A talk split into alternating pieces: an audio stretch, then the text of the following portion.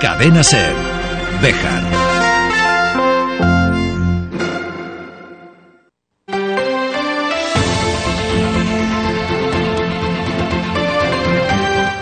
Hoy por hoy Bejar. David Sánchez.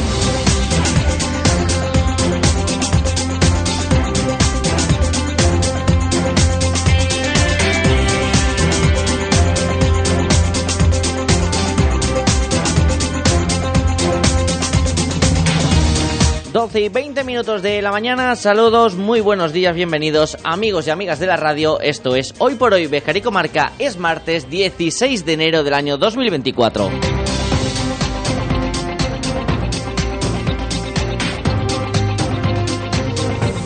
Decía el famoso cantante La vida sigue igual, una canción muy conocida, tan conocida que en esta casa no nos sabemos la letra, por lo menos en esta emisora local de Béjar, solo conocemos esa frase de todo lo que es la canción, maravillosa, preciosa, que tiene un ritmo espectacular.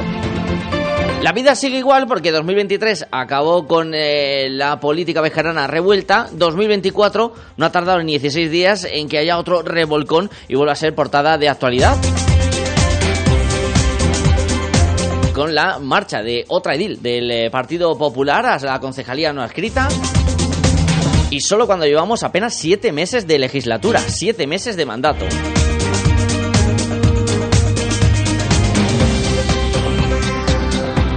Y por delante quedan más de 12 meses todavía de un año 2024 importante en muchos aspectos y que esperemos a ver si no vuelve a estar marcado por los terremotos políticos en la ciudad de Bejar. 12 y 22, arrancamos.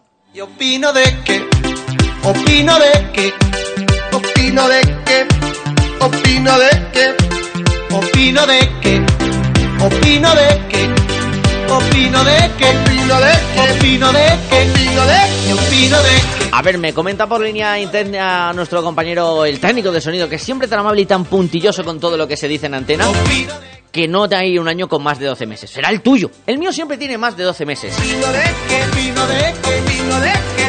Porque para mí enero suele ser una continuación del mes anterior. Yo sigo viendo como si fuera 2023. Aunque ustedes y mi compañero técnico ya estén en 2024, yo sigo en 2023. Como es lógico, ya me. Quizás por eso tengo una sensación de, de déjà vu de estar viviendo algo que ya has vivido, que es ese proceso mental que tiene ese nombre, el, el déjà vu. Escribo. Porque yo soy como Ernesto Sevilla, me gusta más el buguelá, que es ir a un sitio y decir, aquí no está en mi vida. O vivir una situación y decir, esto no me ha pasado nunca. Concepto inventado por este humorista, pero que a mí me gusta mucho más. En fin, hecha esta aclaración, en este programa de martes, Vamos a hablar con Adris, con su gerente, con Juan Bautista Alonso, para analizar lo que viene por delante en este año 2024 y hacer un balance del intenso 2023 que vivió la asociación, con muchísimos proyectos encima de la mesa para impulsar a las zonas rurales de la provincia de Salamanca. Siendo un actor principal, en muchos casos, en la comarca bejarana Adris. Y también nos vamos a ir en esta ronda que estamos realizando por diferentes municipios hasta Ledrada, para ver cómo ha comenzado el año 2024 y qué tiene el alcalde encima de la mesa en cuanto a proyectos de futuro para la lo- la localidad. Lo peor, no sé si en foro coches o en otra. Además repasaremos la actualidad del día que viene muy muy cargada y todo lo que nos dé tiempo a contarles antes de que el reloj marque las 13 horas, la 1 de la tarde, aquí en su casa, el 88.3 de la FM en Cervejar. Bienvenido, bienvenida.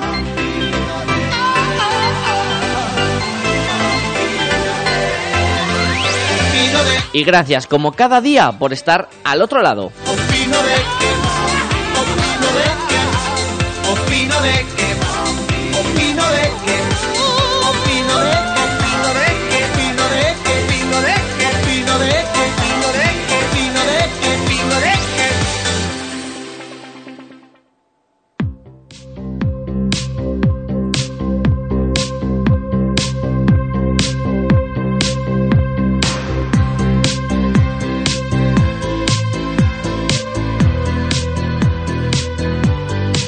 Un martes en el que según la Agencia Estatal de Meteorología la lluvia iba a ser protagonista durante todo el día en la provincia de Salamanca y al menos nos deja una tregua después de aparecer con fuerza en la jornada de ayer lunes.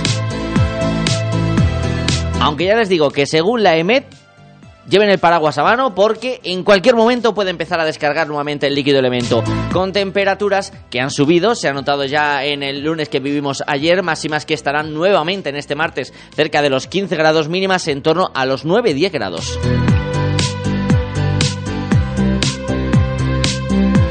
Ojo, se espera que estas temperaturas bajen en el fin de semana. En cuanto a la posibilidad de nieve, la cota se sitúa por encima de los 2.000 metros.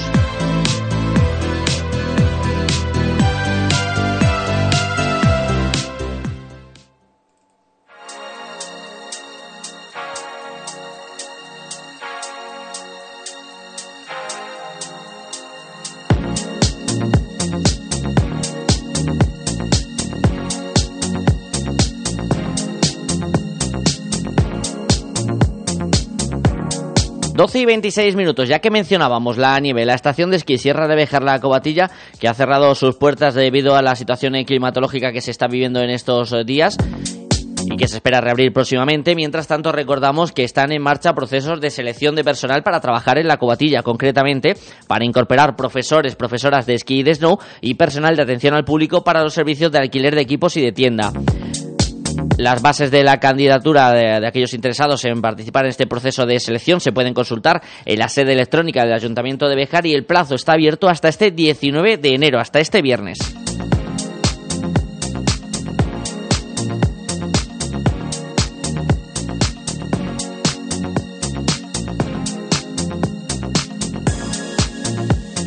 Ahora sí, pasamos a lo que es sin duda la noticia de este martes, que ya les comentábamos en el final del programa de ayer el lunes, porque así lo reflejaban los compañeros de Salamanca 24 horas. Olga García, concejala del Partido Popular, habría comunicado en comisiones informativas su intención de abandonar el Grupo Municipal Popular y pasar a ser concejala no escrita, misma situación en la que ya se encuentra su anterior compañera Alaceri Dorado. De esta manera, el equipo del Partido Popular en el Ayuntamiento de la Ciudad de Bejar se quedaría solo en cinco concejales. Por la tarde, el Partido Socialista ofreció una rueda de prensa en la que confirmaba esa información, que Olga García había comunicado en, comisiones informativas su intención de dejar de ser integrante del Grupo Municipal Popular y ser concejala no adscrita. Una situación en la que para el, el Grupo Socialista deja al equipo de gobierno muy debilitado, con solo cinco ediles del Partido Popular y dos de Vox. Escuchamos a Antonio Cámara, concejal del Partido Socialista. Esto significa que tenemos mm, dos situaciones que, creo que la ciudadanía tiene que saber valorar. Una, que el Grupo Municipal Popular solo tiene cinco concejales. No estamos hablando de los seis que tuvo el Partido Socialista en la legislatura pasada. la situación que tiene el Partido Popular es, bajo nuestro punto de vista, muy mala.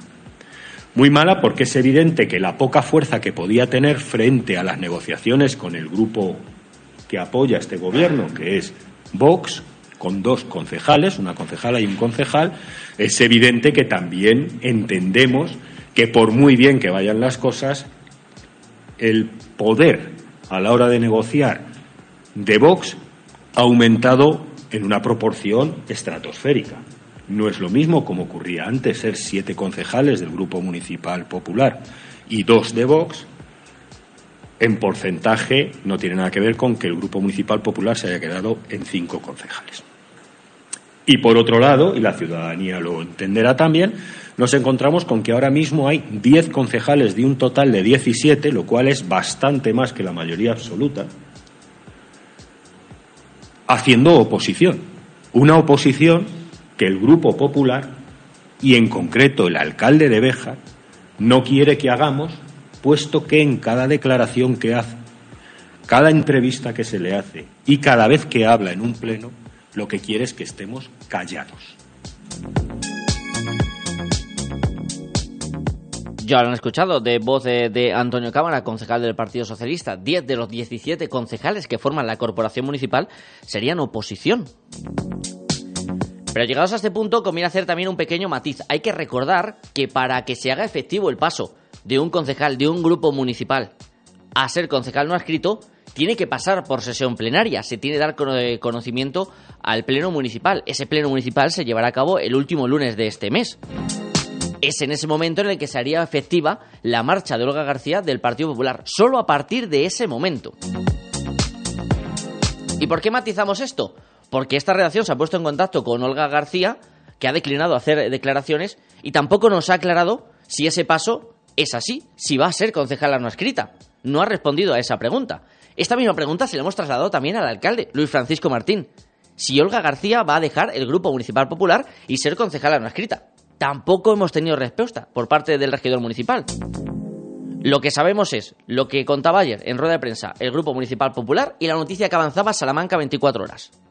Los medios de Béjar no hemos obtenido ninguna respuesta ni de la concejala en cuestión ni del alcalde de la ciudad. Ningún medio de Béjar obtuvo ayer ninguna comunicación oficial por parte de las partes interesadas.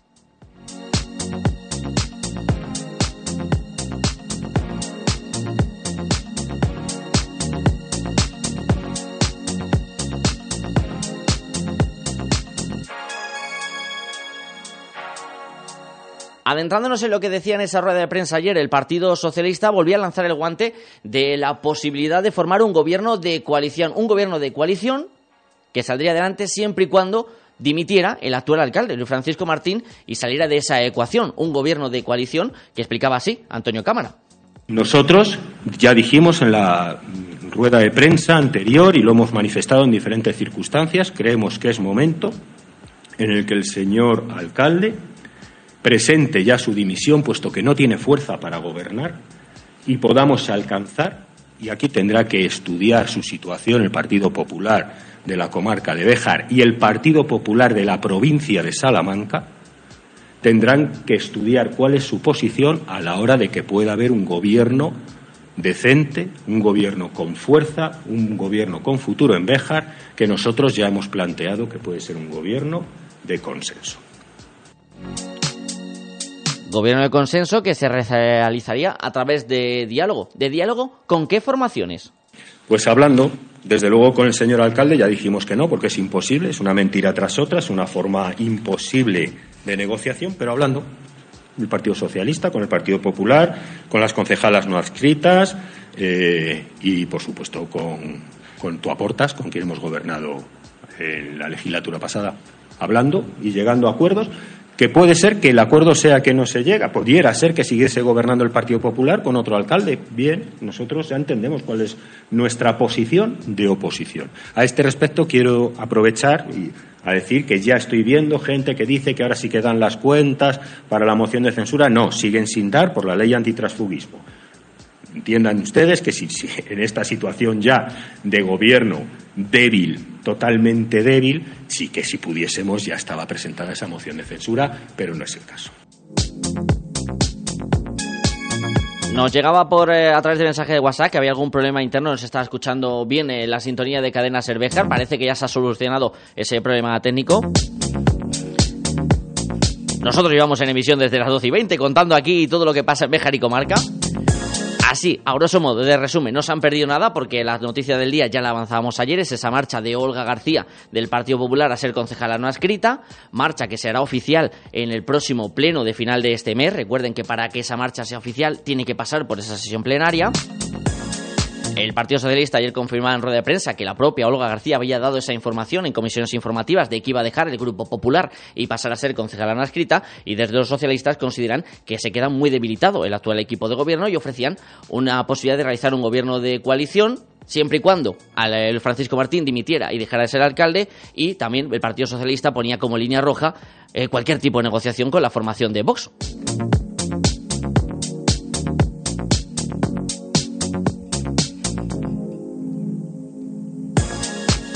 Ese sería el resumen de lo que ya hemos hablado en estos momentos a las 12 y 34 minutos de esta mañana. Como decíamos en nuestro espacio matinal, vamos a hablar de por qué no saldría adelante una moción de censura, que es uno de los temas que están en el día a día de la sociedad bejarana, la situación de por qué no se plantea una moción eh, de censura.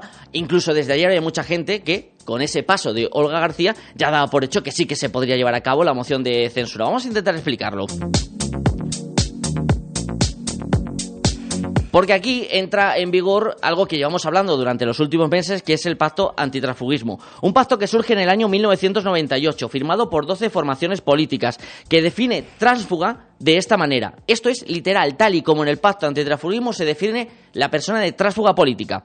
Se refiere a los y las representantes locales, autonómicos, estatales, que traicionando al sujeto político, es decir, partido político, coaliciones o agrupaciones de electores con las que se presentó a las correspondientes elecciones, haya abandonado el mismo, haya sido expulsado o se aparten del criterio fijado por sus órganos competentes. Esa es la definición que tiene de tránsfuga este pacto antitransfugismo, que en el año 2000, 2006 y 2020 se fue actualizando y se fue aplicando desde un ámbito nacional, como fue inicialmente, hasta ámbito autonómico o local, como es el caso de Béjar.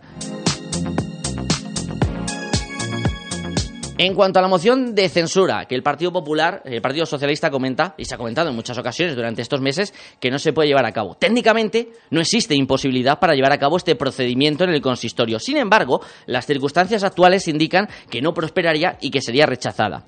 Para que una moción de censura prospere, se necesita alcanzar la mayoría de la representación plenaria. En el caso del Ayuntamiento de Béjar, nueve votos a favor de los 17 concejales. Y aquí es donde entra en pacto eh, antitransfugismo a ser eh, juez y parte de lo mismo. Por cada edil que apoye la moción, que haya formado parte de un grupo municipal o del equipo de gobierno con el que arrancó la legislatura, o bien siga perteneciendo al mismo, es necesario un voto extra por parte de otro edil que no sea integrante de ese grupo municipal. Sobre el papel y leído, esta definición y esta explicación puede parecer un trabalenguas, así que vamos a intentar poner desde Cadenas Bejar un ejemplo práctico, seguramente con los números y los partidos políticos que tienen muchos bejaranos y bejaranas en la cabeza en estos días. Vamos a poner un supuesto. Supongamos que el Partido Socialista presenta una moción de censura. Ya cuenta con sus siete ediles en los votos a favor. A ellos vamos a sumar que tú aportas y la actual concejala no escrita, la Dorado, apoyan esa moción de censura. Se alcanzarían los nueve votos a favor. Se alcanzaría la mayoría, como decíamos antes. Sin embargo, llegados a este punto es donde hay que introducir y aplicar el pacto antitransfugismo. Para que esa moción saliera adelante, se necesitaría un voto extra de un edil que no pertenezca o que no haya pertenecido al Grupo Municipal Popular desde el comienzo de la legislatura.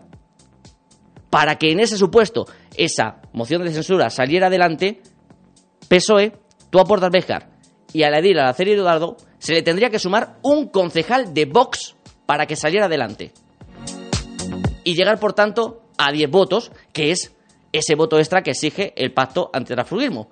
Con la marcha de Olga García, en este mismo supuesto, si Olga García apoyara una supuesta moción de censura, esos 10 votos a favor obligarían a dos votos extra de dos concejales que no pertenezcan al Partido Popular.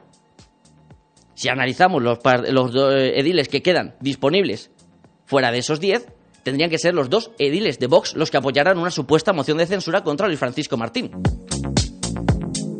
Es por ello, por esta circunstancia del voto extra que implica la ley y el pacto antitrafugismo, por lo que el Partido Socialista Bejarano lleva descartando desde hace varias semanas la posibilidad de presentar una moción de censura ya que, como hemos escuchado antes a Antonio Cámara, no se negocia con Vox ni se le plantea a Vox una moción de censura, con acuerdo con Vox, ni tampoco se plantea a Vox que entre en un posible gobierno de coalición, con lo cual esa opción queda descartada. Y es por eso por lo que no es que no se pueda presentar una moción de censura en Béjar. Es que no saldría adelante porque no tiene los votos necesarios. En este sentido hay que añadir porque también se está hablando de la posible moción de confianza, en caso de que el equipo de gobierno presentara los presupuestos a pleno y no saliera adelante, Luis Francisco Martín tendría que someterse a una cuestión de confianza, algo por lo que yo pasó Elena Martín Vázquez en su momento, cuando era alcaldesa socialista. Elena Martín Vázquez consiguió pasar esa moción de confianza y que sus presupuestos se aprobaran.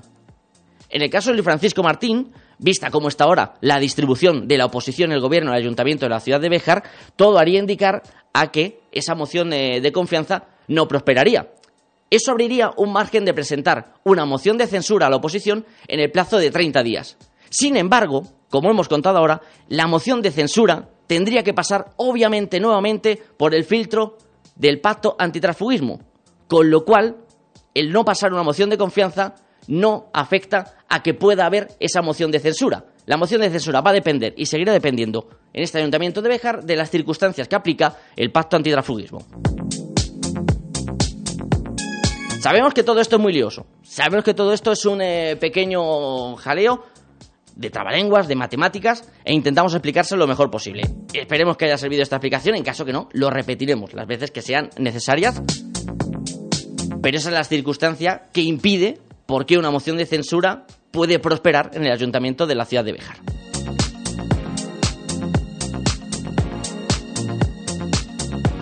30 minutos de esta mañana. Vamos a cambiar de asuntos, vamos a cambiar de tercio, nos marchamos a hablar con Juan Bautista Alonso de Adris, que seguro que tiene noticias buenas que contarnos y que nos van a sacar una sonrisa en esta mañana de martes.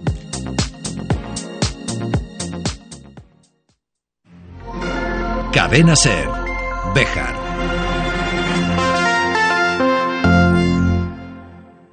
¡Ey! Escucha estos terrícolas. Superventas de enero en Ibarte Ecos. Tu electrodoméstico favorito, un 10, un 15 y hasta un 20% más barato. Las superventas solo en Ibarte Ecos, en la calle mayor de Pardiña 64 de Bejar. En Residencial Beleña se sentirán como en casa. En un entorno natural y con amplias zonas de recreo, nuestros residentes cuentan con actividades diarias de fisioterapia, hidroterapia, animación sociocultural. Tramitamos ayudas de la dependencia y plazas concertadas. Residencial Beleña, una solución para cada necesidad. 923 38 1023 y en residencialbeleña.es. Todos Padel tus pistas indoor de Bejar. Pistas reformadas con un sistema domotizado. Gimnasio para socios para el calentamiento antes del partido. Y, lo mejor, puedes reservar tu pista a cualquier hora. Solo tienes que registrarte en apuntad.com y que empiece el juego. Todos Padel, tus pistas indoor de Bejar en el polígono industrial. Juega con nosotros si quieres ganar. Llega la cuesta de enero y en Lotería Maitena queremos ayudarte con nuestra peña de Euromillón para el 26 de enero, con un superbote de 130 millones. No te quedes sin participar y ven a apuntarte. Lotería Maitena, en la calle Mayor de Béjar. Síguenos en Facebook. Juega con responsabilidad.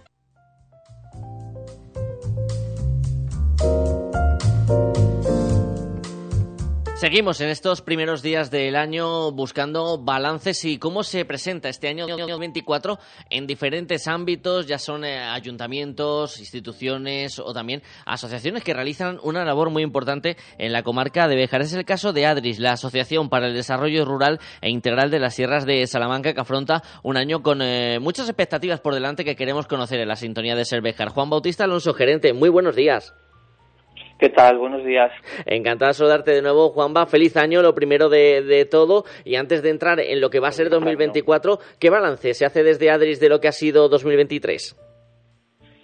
Bueno, pues ha coincidido este 23 con el cierre del programa del 14-20, que aunque estamos hablando del periodo 14-20, al, por la, regla de N más 1, se prorroga un año, más la justificación, el caso que, bueno, se cierra el programa en, el, en junio del año 23. Y eh, bueno, pues el, coincide con el cierre del programa, como te digo, y bueno, pues pues es un, pues un año de cierre, de, un periodo con, de un periodo, de todo el periodo que, estamos hablando, pues pues es un periodo complejo. Y, bueno, pues te podía hablar de, un poco de los, de, los datos generales, si quieres, numéricos de, cierre del programa. Sí, perfecto. de a fecha, en la última asamblea que tuvimos en diciembre, pues hablamos de, a, fecha actual de lo que es el cierre de líder, de, está pagado aproximadamente 1.475.000 euros, que se ha generado una inversión privada de, de casi 4 millones, 3.919.426. O sea que recalcando ahí que lo que es el, las ayudas públicas líder, de cada euro público se dinamiza en tres privados. Es algo que me parece interesante destacar y que muchas veces, pues bueno, hay una connotación con el tema de las subvenciones y de la subsidiariedad que, bueno, yo creo que en este caso mm, eh, eh, destacar que este dinero público lo que hace es incentivar eh, la, la inversión privada, ¿no? Y, bueno, se han, se han, generado 50 empleos y se han mantenido 160, ¿vale? Y bueno, eso te en cuanto a- al líder, eh, también eh, en la asamblea última que tuvimos de ADRIS hubo una modificación en la junta directiva con la entrada de dos nuevos, de dos nuevos, eh, dos nuevas incorporaciones que son eh, la casa rural de la Batipuerta de Candelario y eh, la alcaldesa del Ayuntamiento de Los Santos. Dos mujeres que se han incorporado y, y nada, pues perfectamente a, a- a la nueva junta directiva. Em, ¿Qué más cosas no se te puedo contar? Sí. ya, si, si quieres, en la parte más técnica, pues Sí. bueno, pues eh, eh, hemos seguido colaborando con... eh, eh, tuvimos un nuevo pro- una, una iniciativa de la Caixa que, ha- que ha que ha generado una nueva colaboración a través de un programa de tierra de oportunidades que llamamos, eh, bueno, que, que llamó la Caixa y que nosotros colaboramos, eh, que es para dar dinero a, a nuevos emprendedores y para hacer formación eh, en, en emprendimiento. Y nosotros lo vamos a vincular a ecoturismo y seguramente en este mes de enero-febrero pues empezaremos con una formación para nuevos emprendedores del turismo rural pero vinculados al ecoturismo, ¿vale? Eh, con- eh, igualmente con el Digital Innovation Hub LIF que estamos metidos, pues llevamos un poco de retraso en la implantación de esta medida, que es, es, eh, de- del ámbito de la digitalización y de todo lo que tiene que ver con las tecnologías aplicadas al sector primario. Tenemos ahí un dinero, porque estamos dentro de ese programa que coordina la Universidad de Burgos. Y, nada, esperemos que en este año ya podamos eje- ejecutarlo. Está habiendo unos problemas ahí de, bueno, distintos problemas. Eh, y nosotros en cuanto podamos sacarlo adelante, esperemos que sea en breve, pues eso, trabajaremos, ya tenemos algunas iniciativas recogidas de la denominación de origen del vino, de, de- de los ganaderos en extensivo, de cómo aplicar, digamos, tecnología a estos ámbitos, del sector forestal también, sobre todo muy vinculado al tema de drones, eh, ver si una parcela tiene un déficit de agua y cómo se puede medir y cómo, bueno, ese tipo de cosas que, que se por ahí. Y luego en, en el ámbito más de, de turismo, pues eh, hemos, nos hemos presentado a varias convocatorias del MITECO de experiencias innovadoras eh, a través de, de una- un convenio de, o una colaboración con la Mancomunidad de Ruta de la Plata para trabajar eh, en el Banco de Tierras y Viviendas, que fue un, proyecto que tuvimos hace un par de años con pandemia, pero que lo tuvimos que dejar aparcado por eh, bueno por falta de presupuesto porque acabó el proyecto y lo que pasa muchas veces con los proyectos que mientras hay dinero público pues se pueden mantener Sí. Eh, en el momento que no pues y hemos retomado porque para nosotros es una es una iniciativa importante la del tema del banco de tierras el, el- el tener activado esa, esa herramienta porque al final es una es una herramienta de trabajo no es un fin en sí mismo ¿no? sino que es una herramienta que permite eh, trabajar, digamos, con, con emprendedores que quieran venir a hacer inversiones en el territorio, facilitarles la vivienda, que en, muchas, en muchas ocasiones, o, o intentar facilitar la vivienda que- o buscársela, que en muchas ocasiones es, uno, es un problema, y lo mismo con las tierras. Hemos tenido experiencias de éxito que destacaremos y, y bueno, pues eso es lo que haremos. Eh, lo hemos hecho en el 23, que hemos recibido los fondos, y en el 24 empezaremos a implementar de nuevo esa medida o activarla, ¿vale? Y bueno, hemos pedido la- eh, experiencias de turismo de España, hemos pedido dos ayudas vinculadas a ganadería y turismo, estamos a la espera de la resolución. Y en el año 24, pues volverá a salir una nueva convocatoria de experiencia de turismo de España, a la cual concurriremos con, con algún proyecto vinculado a, a turismo de naturaleza, ecoturismo, ¿vale? A nivel de colaboraciones, que para nosotros también es muy importante porque solo, solo no vas a ningún sitio y bueno, pues en ese caso hemos hecho colaboraciones, en participamos como bien sabes con el, con en, en el programa de Esmon- en lo que es la iniciativa de Es Montañas Sí. de la capitalidad de las montañas que coincidimos en algunas Sí. jornadas y eh, bueno, pues hemos colaborado en las distintas en alguna ponencia, en participando y bueno, eh, también con varios municipios a través como una especie de asistencia técnica a, eh, a varios a varios municipios vinculados a las ayudas del MITECO, que que a la misma que pues ha habido tres, tres resoluciones positivas, que han sido Mogarra, eh, Gacigüey y Linares, si no me equivoco. Sí. También participamos con Miranda y, eh, y Puente de Congosto, pero que al final esas, esas dos convocatorias esas no salieron.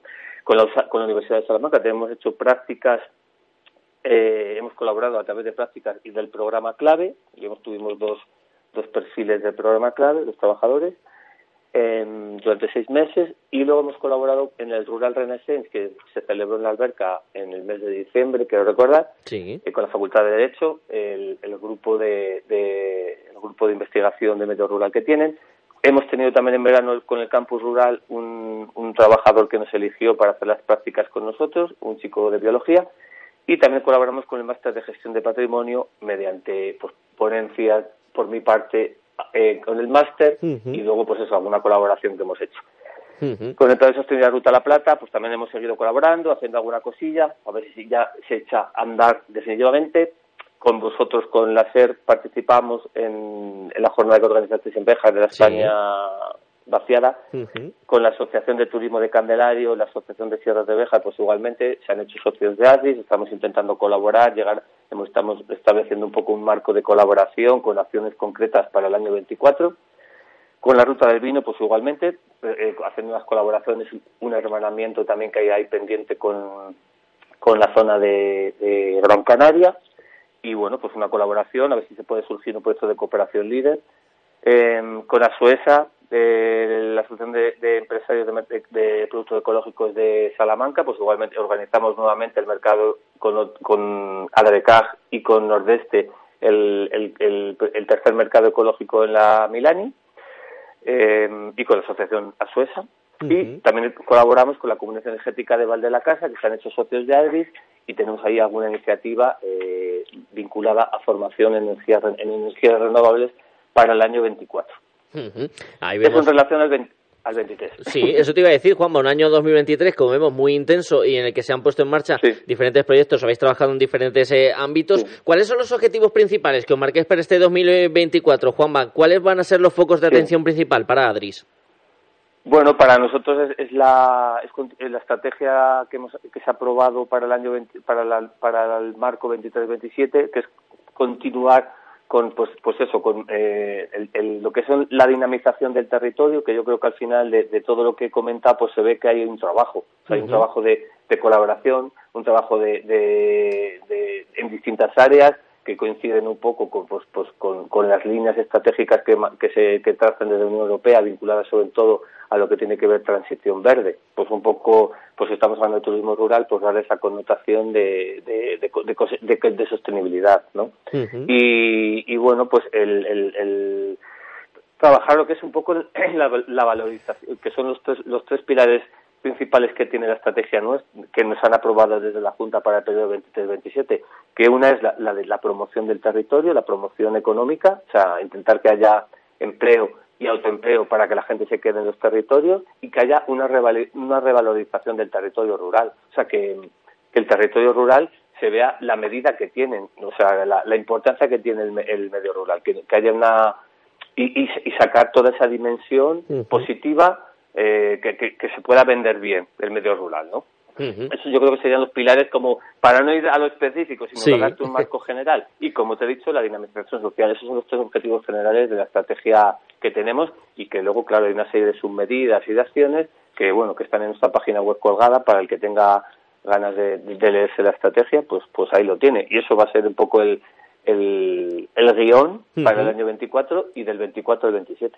Pues hoy queríamos eh, conocer un poquito esas primeras eh, pautas que están en la hoja de ruta de Adris para este año 2024, en el que hablaremos y mucho con Juan Bautista Alonso de los diferentes proyectos que están abiertos. Juanma, muchísimas gracias por atendernos y como siempre seguiremos en contacto porque Adris creo que en este año sí. 2024 va a ser un agente principal de promotor del futuro de nuestra comarca. Muy bien, muchas gracias, David.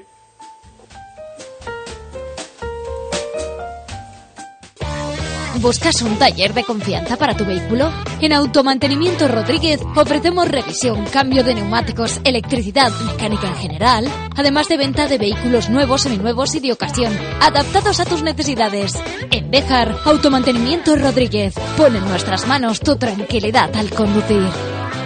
Mármoles Alba, especialistas en trabajos para cementerio. Elaboración de lápidas, panteones, nichos, columbarios. Contamos con máquinas de última generación, grabación láser, fotograbado, cerámica, inscripciones, diseño personalizado, además de nuestros servicios de limpieza y mantenimiento. Mármoles Alba, todo lo necesario para mantener en buen estado el lugar de descanso de sus seres queridos. Información sin compromiso en mármolesalba.es y en el 923 080841. Estos primeros días del año vamos a seguir realizando viaje por diversos municipios del entorno de Béjar y su comarca para conocer cómo ha ido ese año 2023 que apenas hemos dejado atrás y las previsiones para este 2024. Nos acercamos hasta Ledrada para saludar a su alcalde Carlos Parra. Hola Carlos, muy buenos días. Hola, buenos días. Encantado de saludarle de nuevo, alcalde. ¿Cómo han sido las Navidades este año en Ledrada? Bueno, pues de momento han sido unas Navidades tranquilas, eh, más o menos como todos los años. Sí que ha habido bastante gente que ha venido a pasar las, las Navidades al pueblo, eh, gente de que están fuera evidentemente durante el año y bueno, pues ya se sabe que en estas fechas suelen venir a pasar los días con la familia. Entonces, bueno, pues han caído bien los días y eso y ha habido bastantes eh, visitantes en el pueblo y todo. Y además también son unas fechas muy especiales, imagino, alcalde, para eh, realizar ese tipo de actividades, casi siempre pensando en los más pequeños, ¿no? No sé si hace especial ilusión en estas fechas cuando se pone encima de la mesa eh, las propuestas para realizar actividades.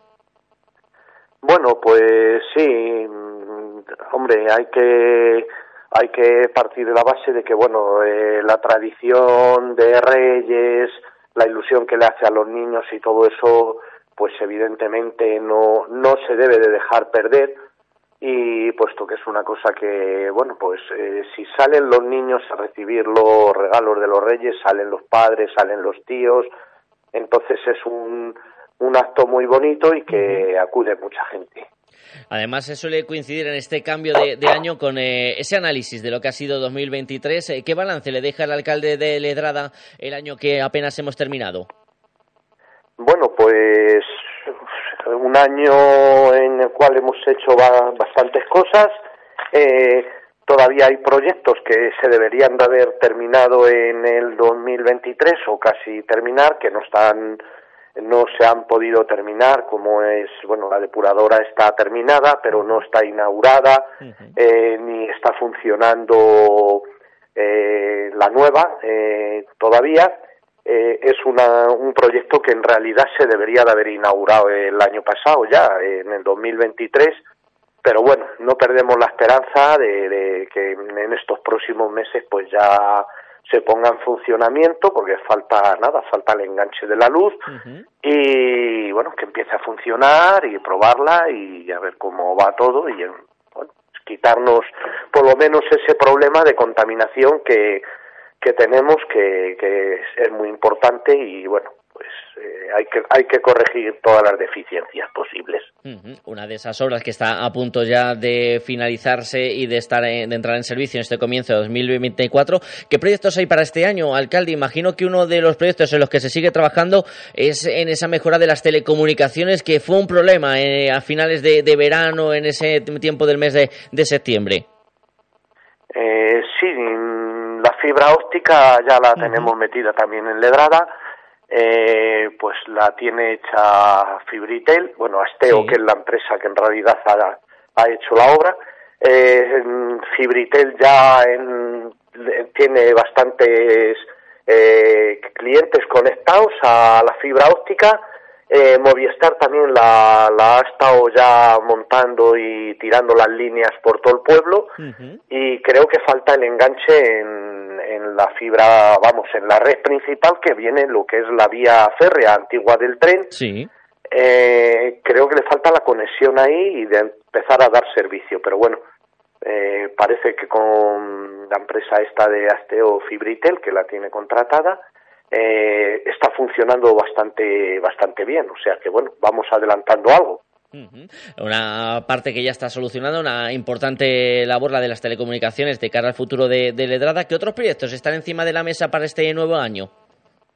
Bueno, pues seguimos con el proyecto de la Vía Verde, eh, que ese sí que se está demorando bastante eh, por el levantamiento de la vía, porque la empresa que viene de, detrás haciendo el, el vamos, eh, lo que es toda el vallado y todo eso lo llevan bastante bastante avanzado, pero en lo que es el levantamiento de la vía va muy muy lento. Antes de por el puente de la Constitución estuve hablando con el director de Adiz para decirle que bueno que, que se nos está yendo un poquito de fechas la es la el levantamiento de la vía bueno y me comentó pues eso que él también no estaba muy a gusto con la empresa que lo estaba haciendo porque van van muy lentos eh, levantando los raíles y bueno a ver si puede ser que que también ya se termine y bueno pues eso un tramo ya amplio y lo cual comunicaría a con prácticamente Salamanca ya. Ese es uno de los eh, grandes proyectos para este año 2024. Imagino que también eh, realizando pues eh, esa pequeña labor del día a día que también tiene que hacer el alcalde, no esas pequeñas demandas de, los vecinos que son tan necesarias en el quehacer diario. Sí, bueno, también tenemos ahora un proyecto, compramos un edificio para eh, que pega con la residencia y, bueno, se está haciendo un proyecto para ampliar la residencia también. Bueno, y luego ya no faltan cosas que van saliendo evidentemente día a día. Ese día a día y esa labor que tiene el alcalde de Ledrada, Carlos Parra, para este año 2024 que recién empieza y que vamos a seguir con atención. Alcalde, muchísimas gracias por atender la llamada de la cadena SER y seguiremos charlando durante este año. Muchas gracias. Gracias a Carlos y gracias también a ustedes. Nos marchamos. Hasta mañana.